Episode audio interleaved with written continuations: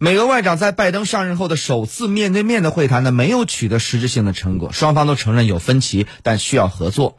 那么目前的美俄关系应该如何去评价呢？非常观点。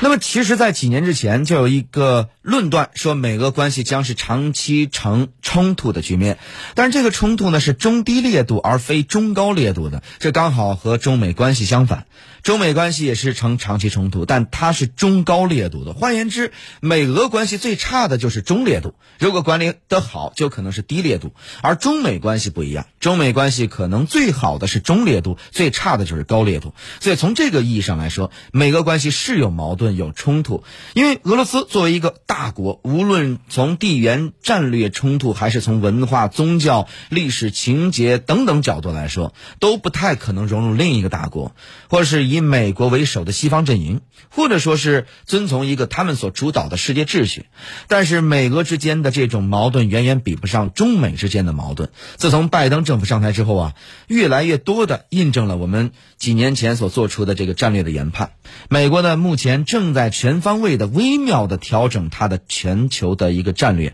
包括美俄的地缘。这个战略冲突以及北极的布局，